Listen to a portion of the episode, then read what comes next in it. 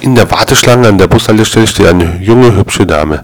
Sie ist mit einem ganz engen Leder-Minirock gekleidet und dazu passend Lederstiefel und Lederjacke. Der Bus kommt und sie ist an der Reihe. Als sie versucht, den Bus zu steigen, merkt sie, dass sie wegen des engen Minirocks ihr Bein nicht hoch genug für die erste Stufe bekommt.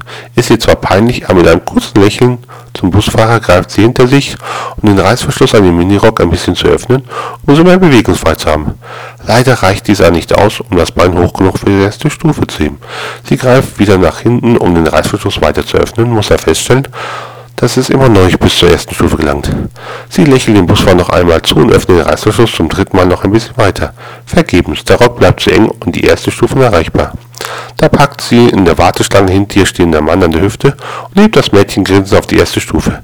Sie ist völlig empört und sich um. Wie können Sie es wagen, mich anzufassen? Ich weiß ja nicht mehr, wer Sie sind, darf er. Normalerweise will ich Ihnen zustimmen.